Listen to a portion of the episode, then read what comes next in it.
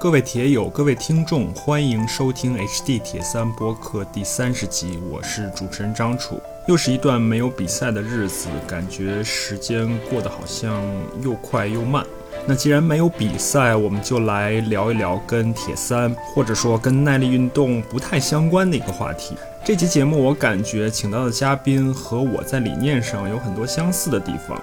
所以我们的对话更像是一种对话，而不像是一个访谈。具体内容你们听听就知道了。另外呢，还是想提一下，在你们收听节目的同时，希望你们能够动动手指，点赞啊、转发啊、评论，这也是对我这个草根节目默默更新的一个最大鼓励吧。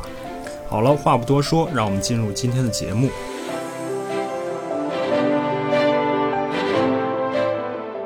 很高兴今天我们的节目请到我的一位朋友，他叫柯南康尼。然后我简单介绍一下他，他。柯南呢，二零一七年从投资行业转做健身教练，专长于力量训练、纠正性训练。同时呢，他也是营认证的营养教练。他生活在北京和上海两地。柯南热爱并参与各种体育活动，并且他也考取了各种各样的运动营养的认证。呃，先跟我们打个招呼。Hello，大家好，很高兴来参加张楚的节目。我觉得你从投资行业转做健身教练这件事情就可以说很长时间，是不是？简单的给大家说一下吧，你的背景、你的经历。啊，是这样的，因为我从小就热爱体育运动，然后一直是从小田径，然后还有呃高中、大学的踢足球，然后但是就是比较典型的咱们中国人的这个职业发展吧，当然还是以前遵从父母的意愿，然后去做一些。从事金融方面的投资方面的工作，然后到最后呢，还是发现有内心的召唤，嗯，然后所以觉得人生还是应该活得更更快乐一点吧，做自己想做的事情。对对对，然后所以就呃从那边出来了。当时想法就是说，也许我做健身教练可能不一定能成功，但是我可能做投资就是非常。快乐，所以呢就转行了。然后到目前为止，自己还是很很满意、很开心的。嗯，然后康妮他自己其实也有一个播客，在各个平台上都能搜到，叫“食聊”，饮食的食，聊天的聊。我认识他呢，其中一个原因也是因为这个播客。所以呢，我认识他之后，我就一直想找他聊饮食以及运营养相关的一些话题。但后来我知道，他其实不仅仅是营养，他也做各种各样的运动，自己也做这种健身教练吧。所以呢，嗯，一开始我们两个人商量的时候，康妮说他想聊聊什么来着？就是作为教练来说，教练的理念的一些相关的事情。然后呢，嗯。我觉得这个话题也是非常好的一个话题，我们很有可能以后再找机会可以再聊。那这一集我们还是从我认识康妮最开始的那个方向吧，或者说那个领域吧，我们还是聊一聊营养相关的一些事情，好吧？好，嗯，那以什么为切入点呢？其实我觉得，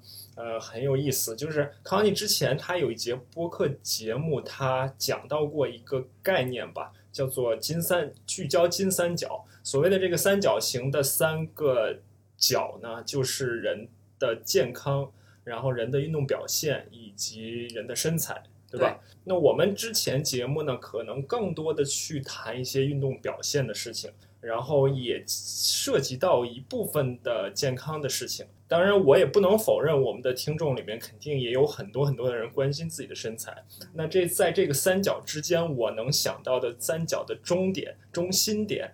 可能就是减肥这个事情。就是减肥，它和这三个事情都有关系。是，所以我们今天。题目其实我都想好了，因为通常来说，题目其实我都是每次录完了，然后听完了我跟嘉宾的对话，然后我再反思一下，然后再想出题目。那这集我都想好题目了，题目就叫“当我们谈减肥和营养的时候，我们在谈什么”。所以这可能跟我们之前的节目也类似吧，就是我们谈一件事情的时候，可能不仅仅是在谈这件事情本身。所以，看看我们今天通过减肥，以减肥为线索吧，或者是通过减肥这件事情，我们能聊出什么？我跟康妮商量了一下，我们大致会按照，因为他是作为营养教练，他会接触到很多的客户，叫客户吧，呃，所以我跟他大致商量一下，我们大致会按照四个四步来聊减肥这个事情。那第一步呢，就是你为什么要减肥？第二步呢，就是我在准备减肥的时候，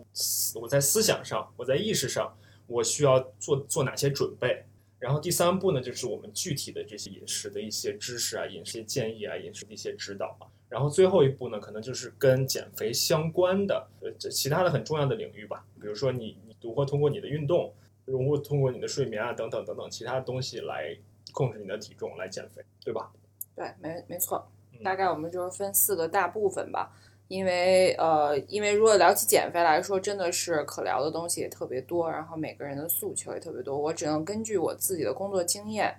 呃，包括我自己个人的体会，然后给大家就是这一期节目就是比较完整，但是又比相对来说又比较概括的。如果以后我们有机会，可能也可以聊到一些细节。然后关于啊、还有很多很多细节的话，也可以去我的播客里面听，因为我之前的节目也会有一些讲到呃一些，比如说呃科学研究会比较细的部分。对对对，嗯其实关于减肥这件事情本身，康妮在他自己的节目里面已经聊过很多了。当然，之前他聊都是他一个人，对，一个人一个人来，说，一个人来讲，像讲课一样一点。嗯嗯，因为我我可能更喜欢这种对话的这种是是是形式啊。嗯啊，那我们就从第一步开始吧。好，那就是客户找到你了，嗯，他要减肥嗯，你第一个问题会不会问他你为什么要减肥？对我一般来说，第一，呃很多人会找到我说要减肥，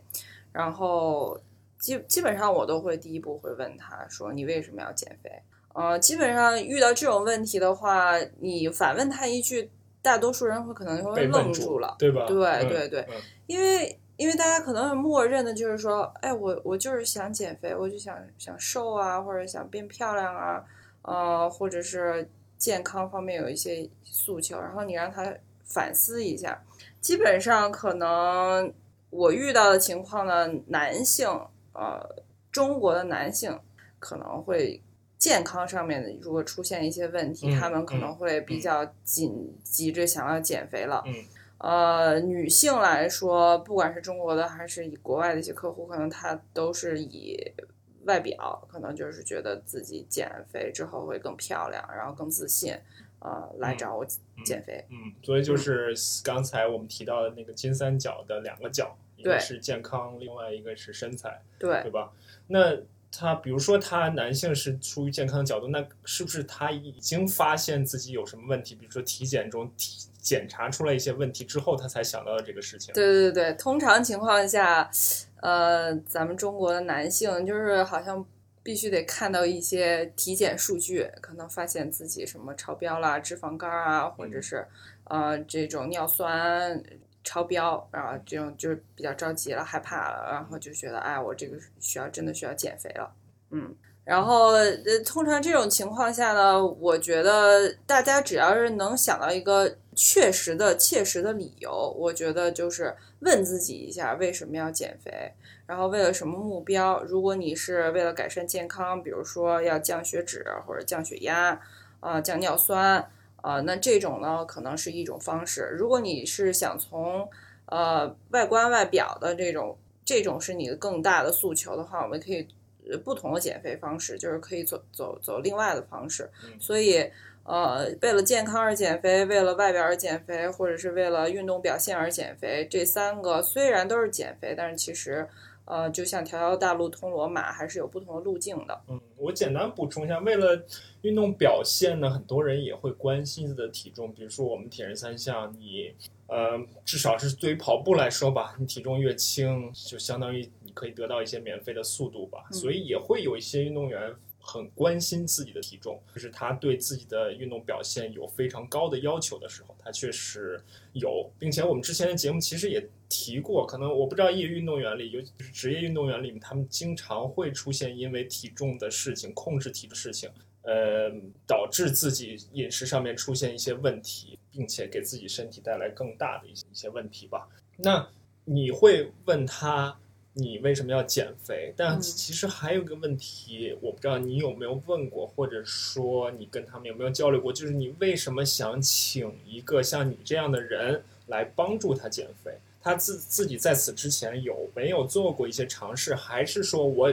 找一个我相信的专家，我觉得这样对我来说更容易？嗯，这个问题非常好。呃，是这样的，遇到大多数情况下，大家都会有过反复的减肥的尝试嗯，但是不太嗯成功。尤其是呃一些为了身材而比较焦虑的人，然后他大多数人都可能反复减减肥，或者是每年都减肥，嗯经常减肥。嗯呃，一直把减肥挂在嘴边儿，可能是一个家常便饭的事情了。然后他可能真的是屡屡败屡呃屡战屡败吧。嗯嗯嗯然后这个时候他可能就来找我所要做一些营养的指导，或者是跟我一起锻炼，然后额外的再加营养指导这样子。呃，如果也当然也有那种呃，比如说他可能真的是比较肥胖啊、嗯遇到这种呃客户。然后他是通过朋友的推荐，他可能真的需要一些专业的角度，然后通过朋友推荐，他可能就是他虽然没有什么运动的习惯，或者也没有以前完全没有什么减肥的尝试，但是他突然间说哦，我为了我的健康，我需要做一些努力，然后他也可能会找到我，呃，直接就是做呃营养指导或者训锻炼，然后这种也也有。好啊，那问了为什么之后，那你下面还会了解他们什么样的一些基本情况？了解了基本情况之后，你才能跟他们展开有针对性的一些指导。嗯，这个步骤呢，我会比较放在前面，但也不能说完全是割裂的，就是呃，我会花很多时间或者精力去了解这个人他本身，就是嗯我会前期会了解很多他的问题，我也会让他自己做一些努力。比如说，我可能刚刚开始跟他建立一段关系，可能他也会比较紧张，或者是说也对我没有特别多的信任。嗯呃，尤其是比如说比较为身材焦虑的人，他可能会觉得，呃，我的教练会不会批批批批判我啊？嗯，会不会觉得，哎呀，我好胖啊？或者是会觉得我为什么这么没有自制力？我怎么乱吃啊？或者是锻炼不积极啊之类的？他可能会有一些。就是穿穿上一层外衣吧，然后可能想要表现给我看，嗯。但是我就是尽量的、尽可能的，就是去去看到一个真实的人，我可能会不停的问嗯问他嗯一些问题，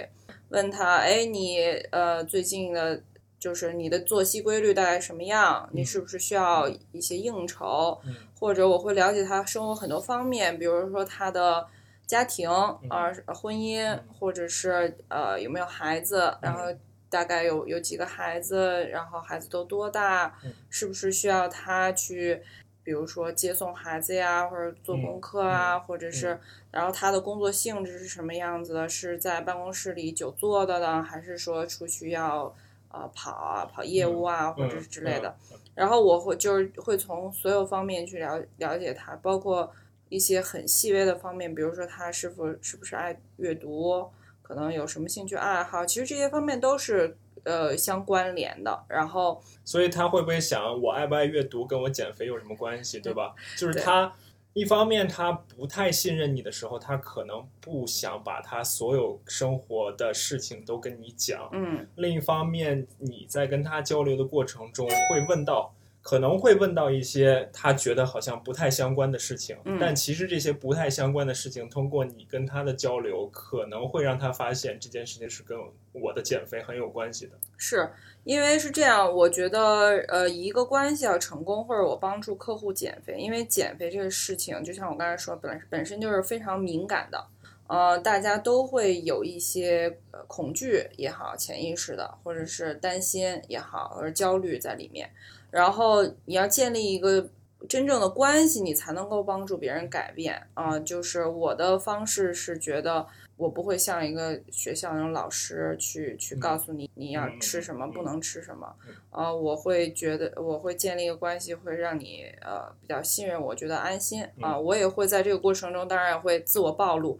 呃，比如说我会告诉他，我会我是嗯我的嗯生活是什么嗯样子的嗯啊、我我有什么兴趣爱好，然后这个时候就像一个朋友的关系一样，然后然后建立起来。他在这个过程中也感觉到会被会被看见，会被听见。其实减肥到后等会儿我们可能也会涉及，其实很多呃我的工作经验来看，很多人是有一些心理的嗯问题。嗯嗯呃，在当中作祟的嗯。所以，当一个人你能够多的去了解他，他也能多的通过这个过程了解自己的时候，这个过这个减肥就已经开始了。嗯，所以，所以像这种初期的问题，你有没有一个统一的问卷，还是你尽可能装作非常自然的通过交谈的方式把这些问题就问出来了？对我以前的呃方方法方式呢，因为可能比较西式化的，就是因为我的认证的那个营养、嗯营养课程，嗯它是有一些问有问卷的。然后我当时呃也试着用过。对，也试着用过。然后中文版的、英文版的，一开始客户来找我，就都咵扔个问问卷过去，说：“哎，给我填一下。”对，但是我工作了一段时间，总结发现其实没有什么什么用啊。有一部分，当然我刚才也说了，大家可能一开始你给他个问卷，大家心里都会比较有压力或者比较紧张，呃，可能会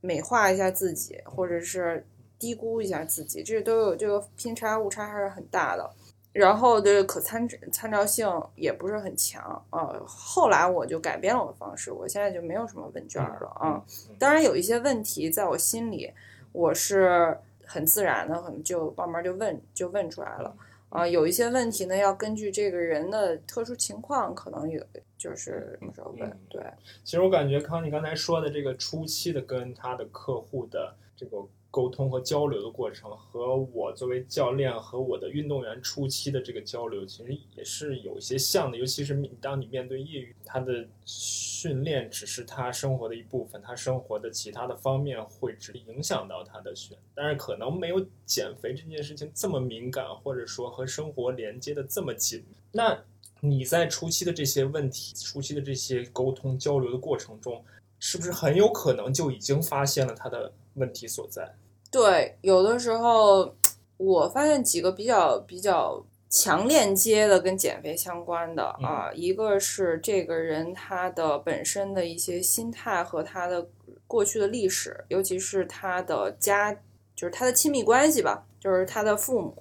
和他的关系，以及他他可能和亲密爱人的一些关系，这个是非常重要的一部分，他的心态。呃，第二个呢，就是可能他的工作性质，他的工作啊、然后呃，最后呢，可能也是他的饮食习惯，或者是对作息习惯这这些，就是这三部分，呃，是影响比较大的。我自己个人来说总结下来的，嗯，所以在康妮只我提到那一集，他提到就他自己的节目里，他提到这个金三角的时候，他提到一个理念，我觉得是非常重要的，我也非常认同的。他就是说，任何事情都是都是有代价的。你看到的，不管是我们网络上面的，还是名人能够出现的，他们能够获得的那些运动表现，他们能够获得的那些身材，这些背后。都是有他们的代价的，即使这些代价不是你这一个人承受、所承受、所承担的，这个代价可能也是他周围的相关的人帮他一起来承担的。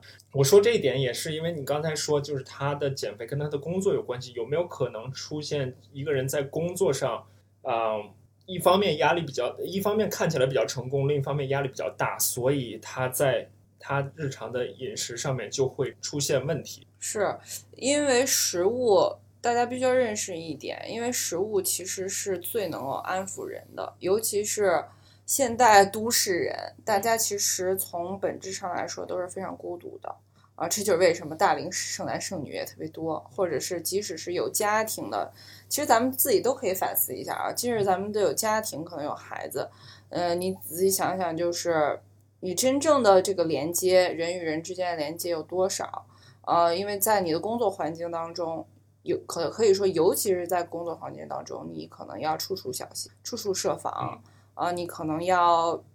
啊、工作表努力表现啊，然后迎合老板，迎合客户。然后呢，你还要想办法去处理同事的关系，甚至是要要应对下属，所以到处都是压力，到处都是没有真正的温暖的人人的链接。嗯这个时候，我们需要一些解压，我们需要一些安抚嗯的时候，那什么是最容易？嗯什么是信手拈来的嗯东西？那就是食物啊。嗯然后你吃了食物就会比较放松，然后呢，你吃你自己喜欢吃的东西，嗯啊、就会觉得心情会变好一些。所以这个食物的安抚作用是对每个人都会有，然后嗯尤其是你会发现压力越大的时候，你压力越大的时候，你可能就是越想吃东西，甚至说就喝酒。嗯我觉得这个每个人都是可以理解的，都是有亲身感受的，包括你我，应该都是有对对对，有感受的。那就是说我如果工作压力大，我通过食物来解压，我通过食物来寻找平衡，这件事情我是可，我们都是可以理解的。那嗯你会不会反过去告诉他，你在工作中怎么去解，尽可能的去降低自己的压力呢？这这其实就。不是我们想象的传统意义上面的营养教练应该做的事情了。对，但是如果说他能够做到在工作中尽可能减少自己的压力的话，那他也不需要去用食物来找平衡了。是，哎，这个时候我可以举一个例子。一般来说，其实他这不是在我的职工作职责范围，但是呃，我不会直接跟客户说你应该怎么去做，嗯或者是你的工作习惯应该跟着我的 理解而改变，嗯呃，而是我能够在能有能力的范围内会提醒他，嗯呃，我有一个客户，他就是是公司高管嘛，嗯然后呃工作非常的忙，嗯然后他可能一天要不停的开会，嗯然后可能也要出差，然后应酬各种，他也一直为了自己的体重啊、身材，嗯然后就是比较比较担忧。然后我就注意到一件事儿，每次每每次一开始我们在工作的时候，每次我们在锻炼的时候，嗯。他就会不停的看他的 Apple Watch，嗯。就他 Apple Watch 是会不停的亮，嗯。就一会儿有个微信，嗯一会儿有别人给他打电话嗯啊，嗯然后后面我就跟他说，我说咱们锻炼的时候，嗯啊，你就不要带这个嗯啊，呃，你不用带手机嗯啊，你如果带手机也可以，可以静音嗯，然后然后我也会跟他说一下，比如说。你看你你我也会就是，当然是一一边跟他锻炼啊，我们在慢慢的建立一个好的关系之后，我就会发现他的日程安排也非常的忙，而且他有两个孩子。嗯后面呢，我就会跟他说，你需要每天啊、呃留一点时间给自己嗯。啊、我你的工作是什么样，我我没有办法了解，嗯我也没有，嗯也不不能去、嗯去嗯参与。但是呢，比如说你在开会的路上，你坐在车里嗯，你是可以把这些智能手机关掉一会儿的。嗯你可以做一个很快的冥想或者嗯呃 body 嗯 scan，、从头到脚，嗯嗯，两分钟就可以了。或者是你每天总会有午饭的时间可以休息几分钟，呃，你你可以根据自己的日常就是去调整。所以这个也是一个例子，我会尽量的说，你要减减压啊，你你需要留一些时间，就是给自己，然后给自己的身体。然后给自己的意识层面啊、留一点时间，嗯对，所以就是你在做健身教练和做营养教练的基础上，嗯其实就还延伸了很多其他内容，就像我们现在听说的这所谓的 life coaching 的这些事情，嗯，你你也会做一些，同时也可见 现在人们的生活压力有多大。对对对，是的，嗯就是这个方面吧，我觉得呃，对，也是跟咱咱们俩之前提过，就是每个人的教教练的理念不一样。可能有的教练就是觉得我只是在健身房里，你付了我这一个小时钱，我就在健身房里陪你这一个小时，嗯让你练的呃暴汗啊什么的。嗯然后，但是我的理念呢，我是希望我的客户呢离开我嗯也可以有一个很好的，没错，对没错。作为我来说呢，我是觉得我希望能够找到最对于他来说最关键、最致命，或者说最基本、最基础的那些东西。如果把嗯那些东西能够解决好的话，那嗯他其他的一些东西也就相应的被解决了。是是是，好啊，那我们下面就进入第二步，就是相当于还是回到饮食，还是回到食物上面。嗯那第二步呢，从康妮角度来说，他觉得应该是建立一些基本的一些理念，或者说建立一些基本的意识。那我我理解这里面可能一方面有一些小工具之类的东西，另一嗯方面更多的可能是一些思想思维方式上面。对，因为改变就是从意识开始的，啊，嗯，就是有一个那个国外的那改变的什么模型嘛，然后就是说你你每很多人的第一步其实是无意识的啊，就是包括一些客户，他可能在看到自己的体检报告之前。他是无意识的，他并不觉得他的生活方式或者他的饮食有什么问题，直到他看到了这个数字之后，他突然间啊、意识到我需要做一些改变，然后这个时候改变就已经开始了。所以呢，我第一步呢，通常会帮助呃人们就做一些呃意识上面的训练。嗯，比较常用的呢，可能就是先做一个呃，你可能会做一些 journaling，就是记一些日日记，嗯对。然后呃，这个过程中呢，你就大概知道自己一天大概，哎，我我我没有想到我每天原来只能睡五四五个小时啊。哦，所以你的日记里不仅仅是说我吃东西的，就是食食物饮食的日记，是吧？是是是嗯嗯嗯呃，就是整个你的生活的，呃，嗯的每个人的，就是也也根据个人情况有什么不，也有一些不一样。食物的日记也是可也是要做的，我一嗯般会让他们给我做三到五天的食物的日记，也会做，嗯就是千万不要为了给我表现你吃的多好，然嗯后去。呃，去去去去，这几天就只吃沙拉呀，或者是什么之类的。呃，你一定要就是就是你真正的是怎么吃的啊？你早餐你每吃每样吃的东西，可能喝的东西，你都拍一张照片，然后发给我嗯，然后告诉我看，让我看一下我你你到底吃了什么。通常到三到五天之后，我就能大概估算出来哦，原来你每天可能你本身只需要。呃，两千大卡的热量，可能你不知不觉的一天可能摄入了三四千，啊，这就是为什么你可能会发胖的原因嗯。然后还有呢，有些人呢，他会觉得，哎，我吃挺健康的呀，我天天中午吃沙拉，呃，嗯赛百味什么的，我为什么瘦不下来呢？这个也是，嗯，其实你你表面上看起来很健康的东西，但是其实热量并不一定低嗯，这个也是你建立你自己的意识的一部分嗯。呃，然后再就是接接下来说的就是，你如果记日记的话，就能够呃有一些人，我会让他们记记自己的压力压力，嗯。就比如说他这会儿到了下午，他特别想吃喝奶茶，特别想吃呃零食，嗯然后这个时候你就要去联系我这个时候是什么感受，嗯我我是不是刚被老板骂了，嗯或者是有个大项目要来了，或者 deadline 要到了，我就是特别焦虑，特别对，啊对，这其实很重要。就不管你喝没喝这杯奶茶，你要、嗯你要意识到自己有这样的想法，对然后出现这样的想法时候是遇到自己遇到了什么样的状况，是是，对吧？然后也会记一些饮食时间的一些东西，有的时候，比如说有的人真的吃饭太快了，可能就像我刚才提到那个客户，他可能一直都在工作，然后他中午就是他都不知道自己在吃了什么，可能两分钟就把饭吃完了，然后呃这个时候呢，我会让他可能就是停一下，呃，比如他以前吃饭两分钟，那我们我们可能就是。吃四分钟，对吧？然后吃饭的时候不要不要看电脑，不要看屏幕，不要看手机，嗯，然后培养一些这种小小的习惯。对，那你会不会跟他们去讲一些？既然你现在跟我合作了，你要做好一些心理准备。比如说减肥，它不是一个速成的事情，你不可能在一周之内、两周之内达到你的目标。就这样的基本的一些心理准备，你会怎么做呢？嗯，我通常都不会特别生硬的这么说。嗯嗯，那我我可能会说，刚 才咋了？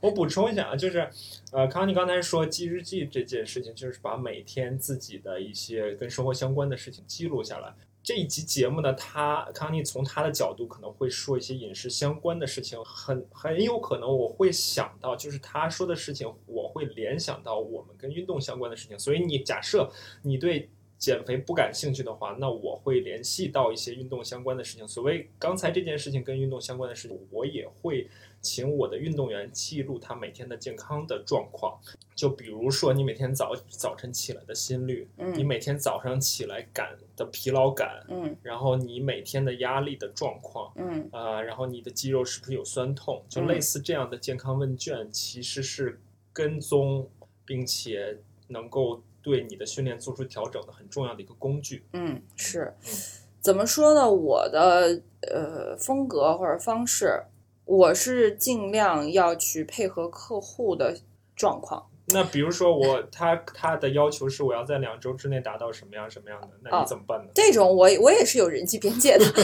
如果他是这样的话，我是不会不会接的接这种客户的嗯嗯嗯嗯啊。嗯我我要接这种客户的时时候，我还是会对，还是会告诉他，可能这个场景。但是我也有那种情况，比如说也是业余的，可能举重运动员啊，或者是业余的参加一些比赛，他可能要增重或者减重啊。嗯这个时候的话，我们大概有一个工作时期，比如说嗯呃四周、嗯三周、两周什么的都有可能。然后那这个时候我们就是减重一就快速的、安全的减重。但是大多数人来说，如果说他要减肥，他真的是要改变自己的身身体和健康的话，那这就是一个很漫长的过程。根据不同人的风格会有一些调整。嗯我当然也会看见风使舵吧，可能是 见人说人话，见鬼说鬼话。可能看有一些人，他真的是对这种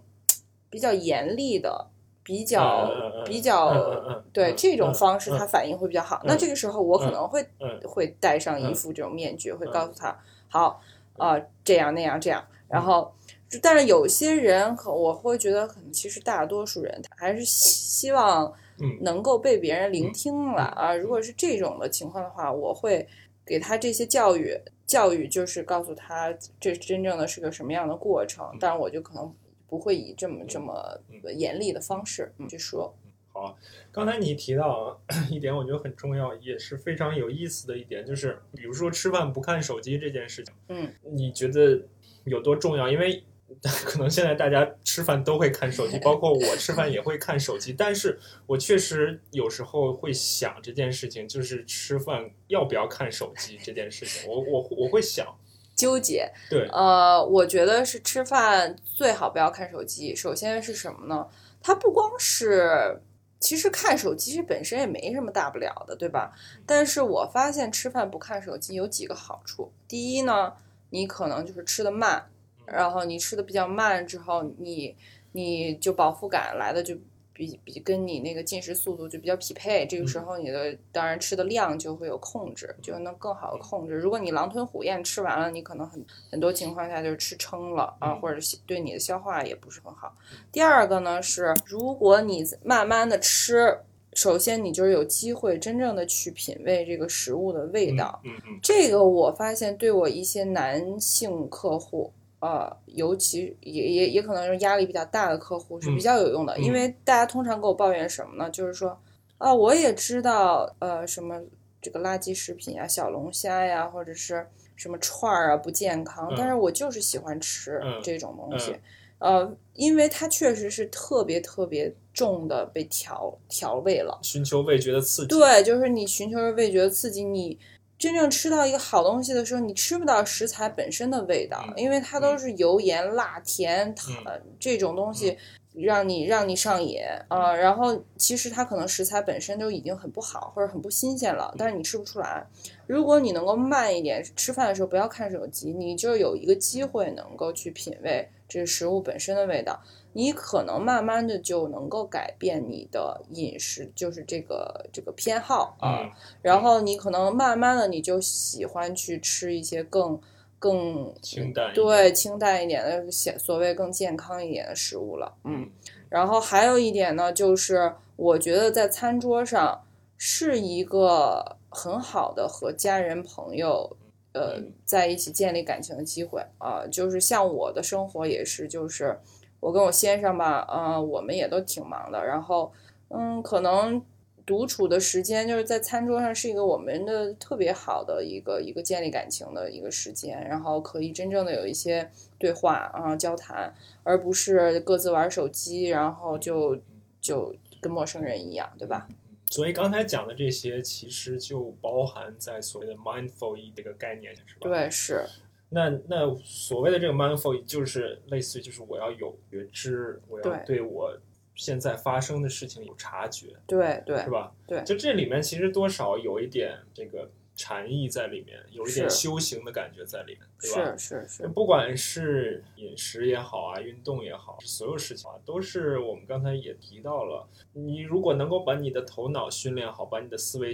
方式训练好，你的身体会跟着这个头脑，跟着思维方式走来来走的。对，是嗯，而且我相信，就是像你的听众，大多数就是铁人三项运动员。其实包括我自己，呃，做力量训练什么的，我发现就是你在很快乐的时候，就是你运动的时候，你还是个体，你在追求这个这个 flow state，对吧？进入到那个那个状态，忘我的状态，你是非常快乐的。其实你不一定在，当然在运动的时候是非常明显的，但是其实你在生活中，比如说你吃饭或者独处的时候，也是可以体会到这些快乐的。嗯，对，这就是为什么我们之前也聊过，为什么耐力运动看似这么枯燥的运动，很多嗯人可以享受其中吧。对，是，它就是真正的可以享受到跑步的每一步，嗯，骑车的每一脚蹬下去，或者说游泳的每一次划手，类似这样的东西吧。就就是包括刚你刚才提到你吃饭啊，包括其他的一些生活中的，其实也是一样的。是，我觉得有的时候你真正的细心的观察，确实能感到，比如说我。我之前在海南的时候买那个甘蔗汁喝，嗯，那个那一口喝进去，我就感觉到浑身这个血糖就升高的这种感，这种感觉我就可以感觉到。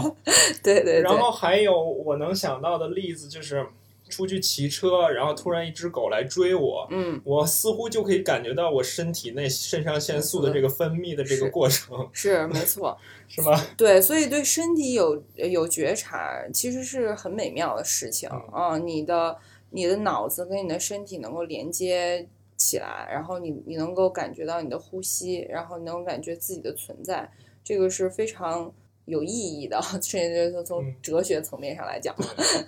对，好啊。那第二步关于建立基本的意识啊，所以方式我们就先聊到这儿。那下面就是第三步了。第三步可能是大家平时接触的最多的，就是具体的我到底应该怎么吃嗯的事情，我到底怎么吃，或者说我吃什么我嗯才能减肥的这些事情。那这个就是一个又是一个巨大的话题，我们也许可以聊非常非常多的时间啊。嗯所以我们我们从什么地方聊起呢？我觉得我们可以从呃一些基本的一些概念聊起吧，就是人，比如说我们可以聊一下，大概聊一下人为什么会发胖。当然，这个本身也是一个非常复杂的话题。我们嗯为什么会增重？然后我们怎么样才能减重？一些基本的一些啊、嗯概念，或者说基本的一些原则吧。嗯，因为人的新陈代谢呢，其实人你可以把它想象，我们其实是一一大锅汤啊，然后我们的每一个细胞都在呼吸，每一个细胞都在进行化学反应，然后我们才能够存在。所以呢，也可以简单的来说，我们就是一个要要细胞要存在，我们要存在，我们必须要消耗能量，然后必须要补充能量，就是这样的。你为什么会发胖？那你为什么会减肥？最简单的一个原理就是你的能量平衡的这个问题啊。如果你能量摄入的超过你能量支出了，那你就是会发胖。能量相反，如果能量支出大于你的能量摄入，那你就是会会就可以体重会下降啊，减肥，你的身体组织就会分解，为了你呃你的这个积蓄的存在。对，但是也不能完全的把人看成一个机器啊，没有那么简单。嗯那所以就是能量消耗支出这个概念呢，有的时候会被挑战。比如说，现在我们低碳生酮饮食很流行，对，他们的挑战就是说，不是因为你总体吃的太多，而是因为你碳水吃的太多。你只要嗯不吃碳水，那你其他的脂，比如尤其是脂肪啊，嗯你就尽可能吃，无限的吃，嗯，也是可以实现你的目的的。那这个你是怎么理解？这个我完全不同意。嗯 呃，因为是这样的，但但首先这个是一个流行的观点，对对对对对嗯，呃，是这样的，其实是有科学研究证实的。这个我同意的地方是，碳水确实能够引引发你的那个呃胰胰岛素的升高，然后胰岛素的升高呢，又会呃让能量更多的转化为脂肪，然后存存在你身体里，就是这个你就会发胖的。这个确实是是这样的，胰岛素的升高会导致你容易发胖，这个确实是有科学的认认证的，这个我同意。但是前提的情情况下，还是能量的多少，对能量的多少。呃，因为也也有很多的科学认证，包括我自己的客户的实践，就是说你不管是吃生酮也好，还是做断食也好，只要你吃的多了，超过了你需要的，你还是会发胖的。嗯而且很多人不能理解的是，很多人就是一开始觉得，哎，我刚刚开始减减碳水，然后一下子就感觉轻了好多，人也瘦了好多，轻盈了。这个通常是在你适呃适应这个生酮的方式或者断碳的时候，你是脱水的一个状态啊，因为你的一个碳、一个糖原、一个碳水化合物在是在你的身体里要结合三个的水。就是一比三的比例，你可以想象，如果你脱了一个糖原的话，你同时要脱三克的水，所以你就会感觉到哇，我有一个迅速的体重下降嗯。但是这通常绝对不是真正的减肥。然后你会发现你呃就进入了所谓的瓶颈期，再嗯过一段时间你进入所谓瓶颈期，然后就不会再再体重再继续下降了，这就是这个原理。而且还有呢，因为脂肪呢，它的单位热量还很高啊、有九九个大卡一克，所以呢，你通常吃脂肪的话，你根本就不能说说我想随心所欲的吃，因为你稍微吃一点儿，你可能就会就就会就能量就是热量超标了。这也是很多我做低碳或者生酮饮食客户说啊，我为什么不不瘦啊？这个原因啊，还有一个还有一个不好的方面是，通常如果你吃特别高脂肪然后低碳的话，非常非常的负面的影响你的运动表现和你的和 muscle mass，就是你的肌肉，对你的肌肉含量，肌肉会掉的非常厉害。其实你如果去科学的测量你的体脂率的话，一段时间你会发现你的体脂虽然你体重可能下降，但是你的体脂率可能会上升很多。好啊，那如果刚才我们说的这种低碳和生酮的饮食方式，或者说他们反对的那种能量摄入、能量支出的那种方式，其实还是存在的话，那嗯这个能量摄入、能量支出又会遇到一个新的问题，就是我们是不是要计算卡路里？那既然既然我摄入的比支出的多，就会增重，那我就计算卡路里，我把它精确控制在一定的范围内，嗯我就可以实现我的目标。那计算卡路里的问题在哪里呢？计算卡路里的问题，我通常会有两，还是两种情况。如果你是一个完全没有训练或者运动的习惯，然后自己平时也没有过饮食意识的人，我通常不会让他一上来就计算卡路里，可能我会给他一些最基本的营养指导，就是告诉他。是呃每当然是做完那些 food food journal 什么什么那个记录之后，我会告诉他你大概呃每每餐要吃一些有膳食纤维的东西啊、首先就是你要吃蔬菜啊、水果，第二呢你要保证一些蛋白质的摄入，你每一餐都要吃一些带有蛋白质的东西，不管是肉类、豆类，还是什么酸奶啊、鸡蛋啊这些这种东西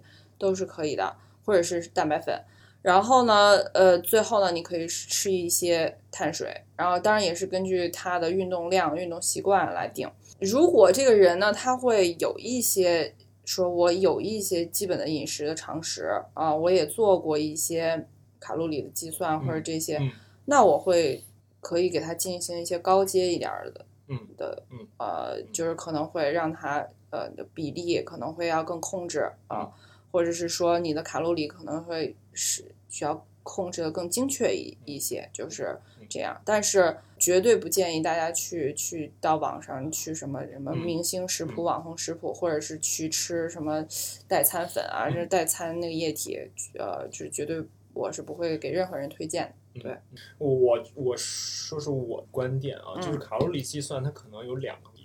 一个是它可能会给人的心理带来问题，就是带来一些负担吧。这可能后面我会聊到，就是你如果过分的执迷于这些数字，是，可能会给你的的目标带来一些副作用，或者嗯说反而会给你带来一些不不太好的一些是问题啊。另外一个呢，就是卡路里的计算到底能不能算得准，这个也是一个问题，因为我。现在在看一本书，之前我也发过发过你，它叫、它叫那本书叫《泵》，我还没看完啊。嗯它就是就整个一本书都是讲人体新陈代谢的，嗯那本书非常有意思，我看了大概三分之一，我觉得已经刷新了我很多的之前的一些，或者说让我大开眼界吧。嗯那个作者叫叫 Herman Ponzer，他是一个嗯杜克大学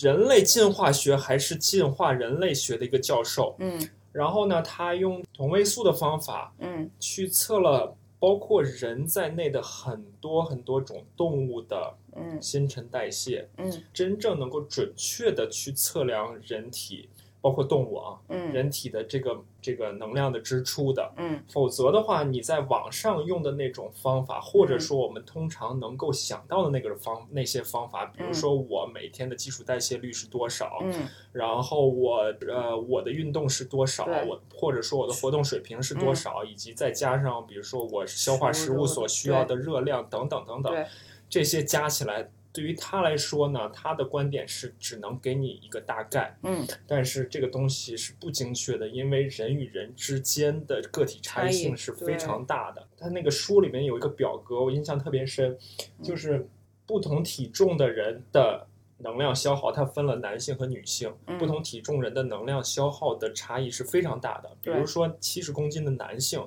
通常来说，我们认为七十公斤的男性一天的能量消耗可能是三千卡，嗯。但是这是这只是一个平均值。对。如果你是在低线的话，比如说你是在百分之十这个、这个线上面的话，嗯。你有和你在百分之九十这个线上的话，这两者之间可能会差到一千五百卡，对，所以这就是计算卡路里，的问题，对以及延伸下去，我能够想到的一点。特别有意思的一点就是说，人之所以有意思，是因为人他不是机器，是啊，我们不是通过这种简单的公式就可以算出来的一些东西。之前我也听到过一句话，就是它也表达类似的意思，就是人不是机器，人不是通过物理嗯来运作的，因为物理其实它之所以之所以有意思或者之所以美好，是因为它非常简单、非常抽象，嗯。你所有的东西都可以用简单的几个公式来来表达。人不是通过物理来表达的，而人是通过生理来表达的。这个生理就是就是非常非常复杂，就包括我们说的刚才说的卡路里的计算的问题，嗯。然后也包括我能够联想到的跟我们运动训练相关的，就是我们训练经常会根据你的能量供应去分嗯分区嘛，分区间训练，比如说心率的区间啊，功率的区间分区，嗯。所以就有的人呢，他会很执迷于这个分区，嗯。好像有一条非常明确的界限，嗯。比如说你的心率到达一百三的时候，嗯。就是一个分水岭，你一百三之下，你的你的生理的适应，你的身体就是某一种状态，然后上了一百三，你就是完全另外一种状态。嗯这个我觉得这种想法呢，也是好像把人在当做一种机器一样。对，这个你说的我都非常同意，对，非常同意，因为我自己也经历过这个过程，就是算卡路里、计算巨量营养素，嗯啊、每天执迷于称给食物称重，嗯嗯嗯啊、我嗯只吃一个苹果多少克，然后恨不得把苹果核都摘下来称重，就是，呃，我也经历过这个阶段，确实是对我的身心健康 有一定的负面影响了。对，但是呃，我觉得呃，我也不能完全把计算卡路里或者给食物称重一棒子打死。嗯对于有一些人是有用的嗯啊，对于有一些想要快速减肥或者是建立一些意识的人，你可以短期的去呃使用这些工具。然后，但是呢，到最终呢，你要明确你要进入，还是要进入一个直觉性饮食的这个状态。嗯你并不需要这些公式啊，这些数字，这些秤，呃，去告诉你你应该吃多少。其实你的身体呃适应了一个状态之后，它自然而然的知道要吃多少。嗯所以呢，我就之前提到那么多，就是说你要建立觉知，你要建立你的嗯身体和你大脑的连接，就是这个。你到了这个状态之后，你可以说我想我不想吃了，我就是可以停下来，嗯不至于说我要暴食啊，把自己撑撑的要死。你也可以体会自己的情绪，然后知道啊，这个时候可能是我想要呃吃多吃的时时候，嗯你也可以允许自己吃，要给自己这个空间或者机会，不要就是一直剥削自己。呃，然后就是你刚才提到的这个人不是机器，这个我非常同意。就是我们太复就是太复杂了，就是像我之前做那个呃肠道菌群的那个节目的时候，我自己做研究，嗯。嗯，就会发现就是人我们人人太每一个细胞，我们现在连那个最小的单位都研究不清楚啊，所以呢，不要试图去想要控制所有的方面，你可能我打断一下，或者嗯。说，就算我们把人类所有的基因已经已经序列已经查出来了，嗯。那又怎么样呢？对。因为因为我理解查基因序列的意思就是说，我们希望能够知道每一个 DNA 是干什么用的，然嗯后我们如何能在某一个 DNA 上做一些工作，然后就解决我们的问题。这嗯当然可能也是一个大的方向但是这里面还是有问题的。对，这太太多的问题了，所以通常我们觉得好的东西并不一定都是好，坏的东西也并不一定都是坏，所以最好的就是能够放松一点儿啊，不要不要太觉得我我我要要特别精确或者什么，你你可能永远都精确精确不起来。嗯就再打一个比方，就是说吃一个苹果的这个事情，嗯你这个苹果的大小、成熟度、产地，呃，都会对你的这个吃进去的卡路里有多少有影响，还有包括你自己的基因表达，你你到底能吸收多少嗯热量进来，你都是不知道，都是未知的。所以呢，就是还是需要能够一个整体的角度去看这个问题嗯，把饮食跟你自己可能真正的有连接起来吧。嗯好啊，好啊，呃，然后刚才我们也提到碳水的问题，或者说提到嗯宏量营养素比例的问题，就是嗯碳水、蛋白、脂肪。那我们就再聊聊碳水吧，因为现在嗯好像这个碳水好像人人喊打，或者说这个抗糖是很多人的首要任务吧。嗯。嗯，所以碳水这件事情你是怎么看的呢？嗯，我在我自己的节目和我跟我的朋友、客户沟通，一直都反复的说，千万不要把碳水恶魔化了。就是碳水并没有那么可怕，可怕的是你控制不住度，对吧？嗯呃，而且你还要看它的功能性。呃，比如说对于我们练体人三项的朋友来说，你如果不吃碳水，你相信大家都知道，如果不吃碳水，不不做 carb load，或者是不好好补充糖原的话，那你的运动表现绝对是会受很大的负面的影响的。嗯，呃，还有一个呢，就是每个人对碳水的耐受能力是不同的啊、人大概能分成几种身体类型，三种身体类型吧。什么爱型，就是说你像呃像张楚这种 类型，体型就是对碳水耐受力是很强的啊。然后他多吃点碳水，他并不会发胖啊。然后还有像我的这种身体类型是 V 型，就是可能肌肉含量稍微高一些，高一些，然后就是对碳水的耐受力会稍微下降，可能会稍微需要不在不锻炼的时候需要稍微多吃呃少吃一点儿碳水。还有一种类型像 O 型的，可能是天生的基因表达是比较胖一点儿的朋友们，啊，他对碳水耐受力就会比较差，可能吃一点儿碳水就会发胖浮肿。那确实是要相对来说少吃一些碳水化合物啊，可能它的它的胰岛素耐受能力也不是很好。呃，你可以根据自己的身体类型，根据自己的呃活动量，根据自己的活动类型，都是可以做一些机动的调整，并不是说碳水非常可怕。呃，就像我们刚才说，你你永远都不知道它到到底在你的身体里有什么作用，对吧？因为我们人类供能的首选方式还是碳水化合物的。如果在我的理念里，但是现在没有实证的科学研究，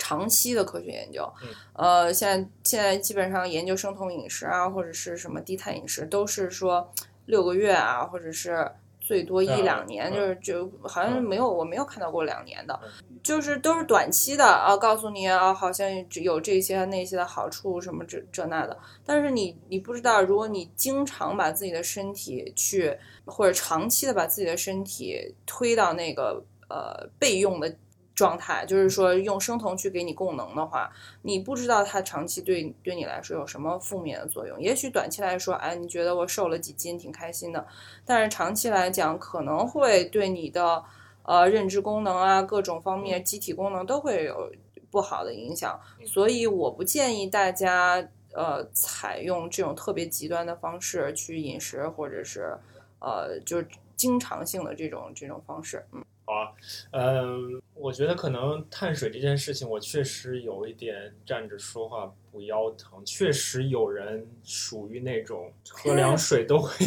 发胖、都会长胖的那种的，所以我来说碳水好像有点有点不太合适，因为因为经常会有人不太了解我的人会说，你作为一个运动员，你肯定不喝可乐吧？嗯，呃。那我我是喝可乐的，那我喝可乐呢？可能一方面因为我喝了不太会长胖，另一方面我喝可乐我也是有有意识的，就是说我我很明确的能够察觉到自己在摄入这种高糖分的东西，或者说我在什么时间点去喝可乐这个东西。嗯。所以我觉得这跟我们刚才提到的这个有有觉知、有察觉的，或者说凭直觉的这些这些饮食的方法，也是也是有关系的。是的。另外一个我想说的就是，现在有很多这种人工甜味剂的东西，就是我为了不用自然的糖，嗯，我去选择人工甜味剂，我我感觉啊，也不是一个特别好的方式。首先，人工甜味剂这个东西本身也是有争议的，对对，并不是说我们不含糖或者不含传统的糖，这个东西就是。是百分之百，嗯，安全有效的，嗯。另外就是你，如果你能够做到有直觉、有觉知、有察觉的话，那我在适时的时候，我喝一些常规的糖，我觉得也是也是 OK 的吧。是，就呃，就是意思就是你不能因为我觉得好像人工甜味剂可以一下把我糖的问题解决掉了，然后我就可以放开了去喝这种人工甜味剂的东西。对，没错，没错，就是怎么说呢？糖作为我们进化历史上就是一个很奢侈的东西。其实，在人类进化历史上，就是糖本身，呃，几百万年都是一个很奢侈的东西。所以，我们进化那么多年，就是很还是很爱吃糖这个东西，是很能被理解的。然后呢，对于我们现在来说，食品工业这么发达，啊，糖就不再是一个奢侈的东西，大家还是随时想吃就可以吃得到。这个确实会导致一。一系列的健康的问题，所以我通常就是建议大家啊避免吃这种精致的糖，含糖量特别高的这种甜品啊或者食物。但是就像我说的，你你有觉知，你为了什么吃啊？像我自己也是，我如果我也会女生嘛，也会偶尔吃个蛋糕啊，或者是呃喝个奶茶啊什么的。但是我大概知道我。为了什么而喝，或者什么时候再喝？喝的时候大概有什么感觉啊？所以就是我们现在因为信息量太大，我们到底去相信什么？有一种信息过载的感觉。信息过载呢，就是就会导致一定程度上导致我们认知的偏差。我们到底怎么去？判断关于营养、关于饮食的相关的信息，怎么样去做一些辩证的思考？怎么样去用一种批判性的思维去考虑这些事情？嗯，它可能一方面还是像我们刚才一直聊的，需要需要我们的常识，就是最基本的一些常识的感觉上面的东西去判断。那还有你在跟客户交流的过程中，你会怎么样引导他们呢？对我就是还是一切都是以基础，还是基础。要你要知道你吃的东西是什么啊？最简单的就是你要能够分辨。哎，我吃的这个，呃，我甚至遇到过这种问题，有很多人会会问我说：“那我吃的这个蔬菜它是碳水还是什么啊？它是什么？”嗯，对，你看就这种东西，你得先知道，对吧？嗯，你得先知道我吃这一盘子菜一盘饭出出去。我吃到嘴里的到底含有什么东西，嗯这个可能对你的饮食，呃，不管是减肥还是你的健康来说，都是至关重要的。嗯去回顾这些人，就是这个这个饮食进化历史，你可以发现，呃，就工业化以来，就是它这个还是有那个 cycle 的，还是嗯有规律的。你会嗯发现这种。饮食的流行风尚啊，嗯隔几年就会变一下、嗯啊，一会儿又低脂高碳，一会儿就高碳低脂，反正就是它是不停的变的。其实你看现在的生酮啊，什么低碳啊，可能过几年又不又不流行了，嗯又有一些呃嗯出来了，就跟那个时尚的流行是一样的。所以尽量还是要注重饮食的基础，知道你你需要什么，知知道你应该吃什么，嗯然后怎么去选择，然后嗯。不要去追追风啊，嗯这个嗯嗯对。嗯对，我觉得这是我们两个之前也聊过，这是一个非常有意思的话题，就是大家如果相信了某一种流行的饮食方式的话，你就可能会选择站队一样，或者你就嗯。选择了这个阵营，然后嗯。你就跟另外一个阵营势不两立。对 diss 互相对，然后双方打得很厉害，然后甚至我们俩之前还聊过，甚至非现在非常有意思的一件事情就是反对流行饮食方式的这种饮食方式，现在也成为了一种阵营了。对对对，是呃，我觉得这个要是聊多了也，也也又涉及到人类的心理。因为首先第一个，大家都很懒，人这是很懒的一种动物啊，你很多东西都是想用一个特别简单的东西去解决，不想去复杂的去去思考，就就想要公式，嗯啊、就想要要片儿嗯，或者就想说好碳碳水特别不好，我再什么都不吃，啊、糖一口都不不能嗯吃嗯，啊、或者是脂肪不好就不吃，啊，特别简单的方式去解决。但是像我们俩刚才说的，就是其实是很复杂的。还有第二个呢，就是人还是想要找一个归属感吧，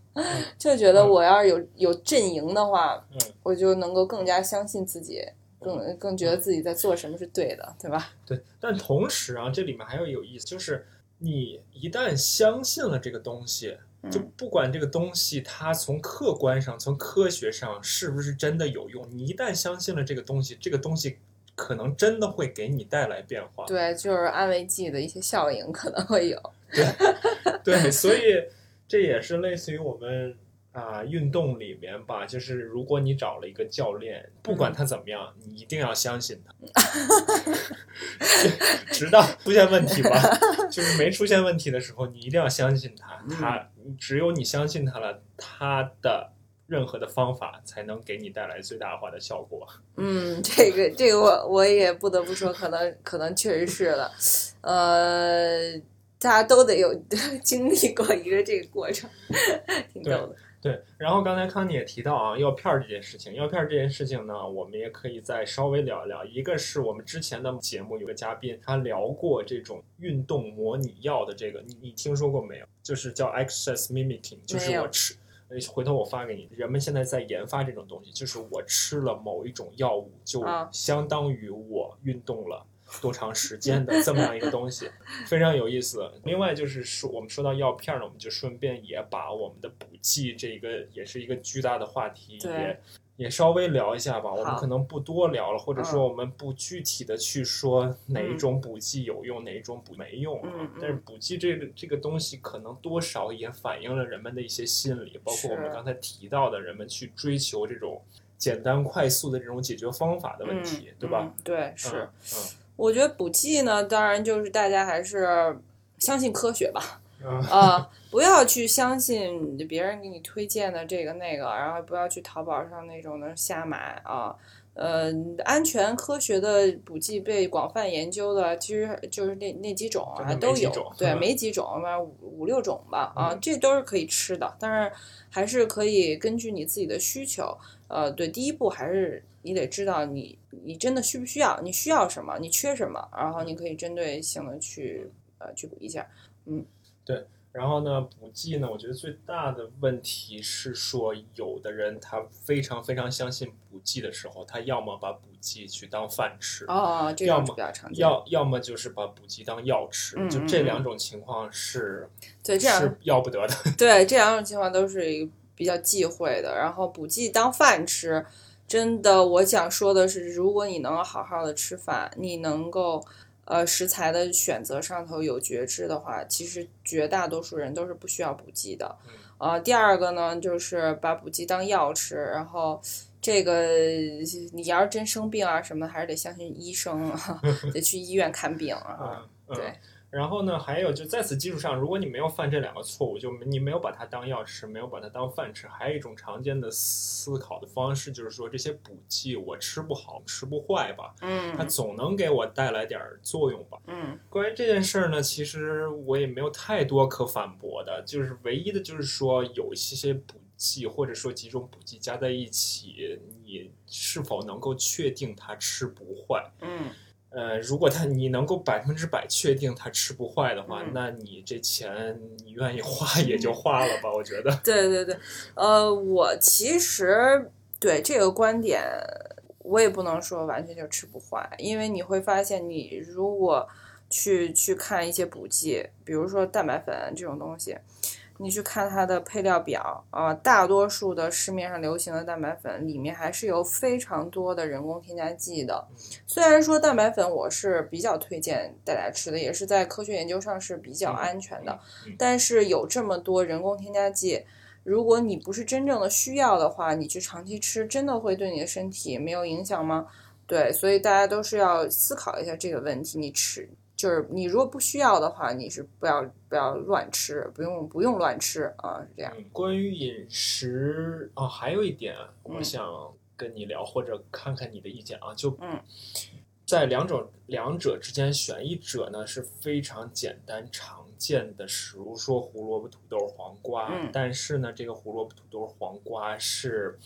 你确信它是非常安全，然后非常新鲜，嗯。本地种植，嗯。甚至有机，嗯。这是一种。嗯。另外一种呢，是我们常见的一些所谓的超级食物，嗯。就是营营养含量非常高的，或者嗯。说有独特营养素在里面的，嗯。比如说啊什么牛油果啊、嗯蓝莓啊，嗯还有什么之类的吧，嗯三文鱼啊，类似这些啊。嗯嗯。那假设这两者之间让你选的话，你会去怎么样去做做选择，或者怎么样去做平衡呢？嗯，这个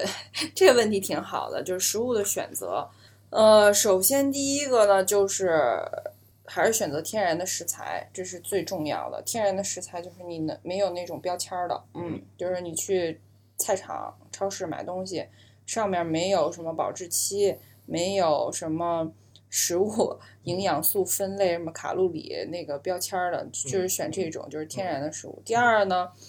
呃，像你说的什么 super food、呃超级食物，还有普通食材，我觉得大家都需要啊，都需要。为什么他们所谓的是什么超级食材？只是说某一项营养素会特别特别高嗯啊，比如说像呃三文鱼，它可能含有的 omega three 这个这个。嗯这个油就很高，然后它就会被称为一个 super food。嗯但是其实大家不知道，三文鱼也分各种各种的，嗯牛肉也分各种的。比如说吃三文鱼的话，如果你真的有条件的话，你不要吃大西洋龟啊，你去吃帝王龟，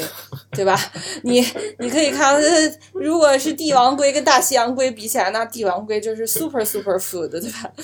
但是对于我们绝大多数老百姓来说呢，可能就是只能吃大西洋龟啊。然后你吃牛肉也是，你如果能有条件吃草饲牛肉，那你就不不用去选谷饲牛肉嗯，这个都是道有道理的。如果你有有条件去吃蓝黄鸡蛋，你就不用去吃那个普通的草鸡蛋，对吧？但是呃怎么说，大家必须要衡量，就是每一个人的几状况也不一样，这个又涉及到一个预算的问题。呃，你怎么样能够在预算范围内吃的又健康又营养？呃，你不一定什么东西都去选择最好的或者有机的，呃，其实它能够满足你，就是这百分之七八十，就是就是好，就已经是很好，非非常非常好了。嗯，这又回到我们最开始说，任何事情都是有代价的。如果想吃这种 这种食物的话，你的代价就是你的钱包会变得扁一点。对对对对对，就是得看你是，呃，有的人可能在生活中更更在乎吃啊，可能食材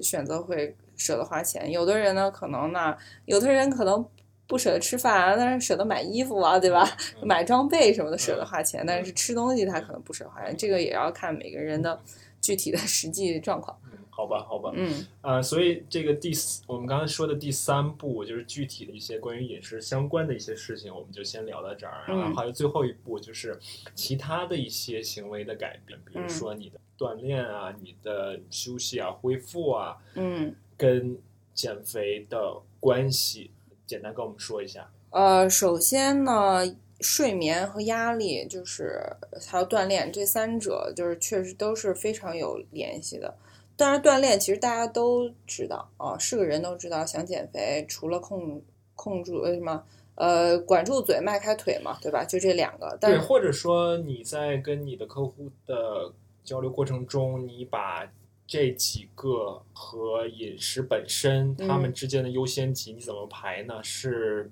排到同等重要的地位吗？嗯，我还是当然是饮食着优先对嗯饮食嗯不也不能这么说，嗯，饮食跟锻炼可能这两个我会让他们选一个。哦，对嗯，就是对于大多数人来说，呃，他如果从不没有锻炼的习惯啊、嗯没有运动习惯，然后嗯他又完全不懂得任何营养知识，嗯这个时候我通常会让他们选一个来做。你要么从锻炼开始，要么从呃控制饮食开始不要两个一起做。呃，两个一起嗯做，通常结果就没什么好结果，可能都坚持不了。嗯呃，但是如果已经有运动规律运动的习惯的人，那就是开始注重自己的饮食。如果已经挺注重饮食，那就开始嗯锻炼。对，嗯就是呃，慢慢的你就两个可以一起，但是通常被大家忽略的都是。睡眠和压力管理、嗯嗯啊，然后睡眠和压力管理其实是非常重要的，因为我们人体的就是一就是能量的摄支出摄入啊，控能量的控制，跟你身体分泌的各种激素是非常相关的。但是，就像我们呃刚才聊到的，人体真的太精妙复杂了。呃，虽然很多那个激素已经被研究，但是其实它们之间什么作用，然后还有很多未知的方面。所以，好好睡觉，好好的呃，就是降压，呃，也是非常重要的。嗯好啊，嗯。然后关于运动，我想再多说两句啊，就嗯一个是我们业余运动员中也有很多。就是这个现象也很常见，是我做完一次运动之后，我觉得我可以放开的嗯大吃一顿了。嗯那这里面其实是有问题的，就是人们通常没有意识到，你的运动所消耗的能量其实并没有你想象的那那么多，多，对，而食物里面的能量 并没有你想象的那么少。对，就还是那本书里面来的啊，他举了一个很简单的例子，就类似于是你跑跑步十三公里，嗯你大概只能换来麦当劳的一杯奶昔。嗯，就是你，所以你可以想一想，你跑了一个小时，我嗯我如果想去大吃一顿的话，嗯我肯定是吃我吃来的能量肯定是超过这杯奶昔的。对对对，这个还真的有，我我读到过相相应的研究，基本上大家都会高估自己能量支出百分之十五到三十、嗯嗯，然后呢、嗯又对自己吃的东西低低估十五到嗯三十、嗯所以里外里你可能有百分之三十到六十的这个误差，所以就很多人为什么觉得我练的挺辛 苦为什么的，还还为什么还是不瘦，为什么还是达不到效果，就是就是这个原因。对，我觉得这个原因跟我们的进化也是有关系的。就是嗯想象一下，以前我们是需要付出非常大的努力才嗯能得来一点点食食物的，物对。但是现在社会，我们每天坐着就可以对，还有外卖这种事情的存在，现在。对就可以得到很多很多的食物。嗯。所以这就是我们，就是我之前看到的一种非常有一些错配性的引发的问题。就是所谓错配，就是我们在长几百万的几百万年长期进化过程中得来的结果，是。和工业社会几百年，甚至我们整个肥胖作为一个全球流行病出现，嗯也就是二三十年的这么一个时间内出现的一个错配的问题。是然后关于运动还有一点，也是那本书里面的啊，他的这个观点跟就更颠覆。嗯他的意思就是说，运动其实对于你减肥来说，其实没有什么作用的，尤其是能长期，所谓长期，就大概比如从六个月六个月到一年的这个时间段，甚至更长的这个时间尺度来看的话，呃，运动对于你减肥是其实是没有用的。它里面嗯。它我还没有看完，它里面嗯。讲了很多，其中一个重要的机理就是说。人的身体是有自我调节机制的，嗯就你嗯嗯。长期坚持运动，你的会给你一天的整体的能量支出，人人会做动态调整。嗯当然，这并不是说我们就不需要去做运动了，因为他的观点是，运动除了不减重之外，它嗯会给你的身体带来一系列其他各种各样的好处。对，这个我是同意的。就是长期运动的人，或者是你经常会可能减脂减重的人，你会发现你的身体只有在短期的时间可能会有一些变化，嗯。长期它很很容易就回到那个、嗯它那个默许的那个状态、嗯。嗯初始的状态。嗯。不管你在吃的少用的多，嗯，就是它总会被你把你拉回到一个比较平衡的状态的。所以有的时候你可能多吃点儿，你也并不会长胖；有的时候少吃点儿，多动点儿，可能也不并不会怎么瘦。还有一个就是它这个效率效率是非常高的，包括运动也是。他他说的这个观点，我觉得能理解，因为就是你每天的所有能量支出，你会发现就是又是一个公式了，就是比较比较多的这个研究发现。哪怕你是非常运身体活动非常活跃的人群，你可能通过运动也就只能消耗掉百分之二十、三十的总能量。对，呃，你这三十都已经是非常就是可能职业运动员那种水平了。通常大多数人每天的身体活动。可能都消耗不到你每天消耗的百分之十五、十，甚至有像我们这种久坐的坐办公室的话，五啊这种。对，对，所以你你运动，它这个效率它总是会控制的在这个范围的之内的，所以你想要通过运动去真正的什么减肥改变成。对，这这还是我我能理解他他说的意思，但是确实是运动能给你其他的方面带来很多很多好的好的益处，对身心身心灵方面都会有更多的好处，所以还是应该运动。对，所以我们之前看到很多特别励志的那些例子，从二百斤的大胖子变嗯。通过运动嗯。变成一个瘦人的这个例子，嗯。我不敢百分之百打保票，但是嗯。我觉得这里面肯定是个体差异的，肯定会有人对对对。通过运动减嗯。重，但是从整个人群，嗯。从人口这个宏观来看，嗯，我们刚才说的运动不减重，这个也许它是成立的。对另外一点呢，就是又回到我们说的人体不是机器这一点，就之前在网上看到的，就类似于什么菲尔普斯每天的运动量多大，所以他嗯需要每天吃，比如一说八万卡八千卡、一万卡，这这件事 情我觉得也是存疑的，所以我觉得有时间的时候，我需要去查一下它的来源到底是哪里，它嗯它它到底它吃了多少。对，就是社交媒体这个事情也可以稍微说一下。你通常能够在社交媒体上看到的，甚至说被报道出来的大胖子减肥怎么怎么成功，那都是可能真是个例嗯才会被报道，特殊事件才会被吸引眼球。如果全所有的大胖子都能轻而易举的减到减到正常体重，或者是维持在正常体重，那也就不许这个事情也就不值得去去报道了，就不值得被大家说举当做成功案例了，对吧？包括你在社交媒体上，就像刚节目刚开头我们也说到了，你能看到的东西，呃，都是首先都是别人愿意拿出来给你看的，呃，他不愿意让你看到的，你就是看不到。还有一个呢，你也不知道这个背后，就跟现在，呃，女生拍照。她真实的相貌跟跟那个照片有多多大的相似度呢？因为所有东西都是、都是被 filter 的，对吧？都是有了滤镜的，呃，所有的东西都是被美化过的，不光是照片啊，什么都现在都会被美化，一一个故事都是被呃精心的编辑过的，所以，呃，每当你看到这些事情的时候，每当你看到一个什么呃谁谁谁急速减重，什么瘦五十斤、几十斤，然后嗯你你你你你要心里要打个问号，对，好啊，所以我觉得我们今天准备的想聊的内容就这些。嗯呃，觉得就是希望大家能够也是能够听到我们想表达的这些东西吧。就除了减肥本身这件事情之外，嗯我们想表达的这些吧。是，就是希望通过这节目呢，能够帮助大家，呃，也是我们自己的一个一个反思的过程。然后还有一个就是能够帮助大家多一些呃觉知，多一些了解啊。最重要的人，呃，古希腊的那个神庙上面写的就是 know yourself。know yourself 就是永远的你需要这一生都需要做的工作。啊，know yourself，know 嗯知道你自己的心理、身身体，然后能够跟身边的人建立更有意义的连接，然后能够美好的享受生活，最大的初衷。好啊，所以呢，我还是会像往常一样，我会把我们一些关键的概念或者说关键的一些点呢，写在的节目下面的笔记里面。我也会把康妮的节目的链接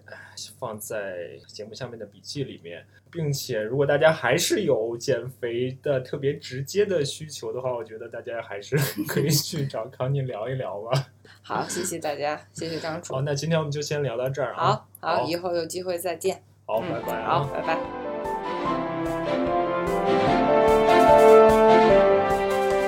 那今天的节目就是这些，我也没有太多可做总结的地方，还是希望你们听了节目之后有所启发，有所收获。专注当下，使命感、目标感，充分的相信自己，在生活中保持平衡，为思考创造空间。最后，know yourself。好了，让我们努力训练，下次再见。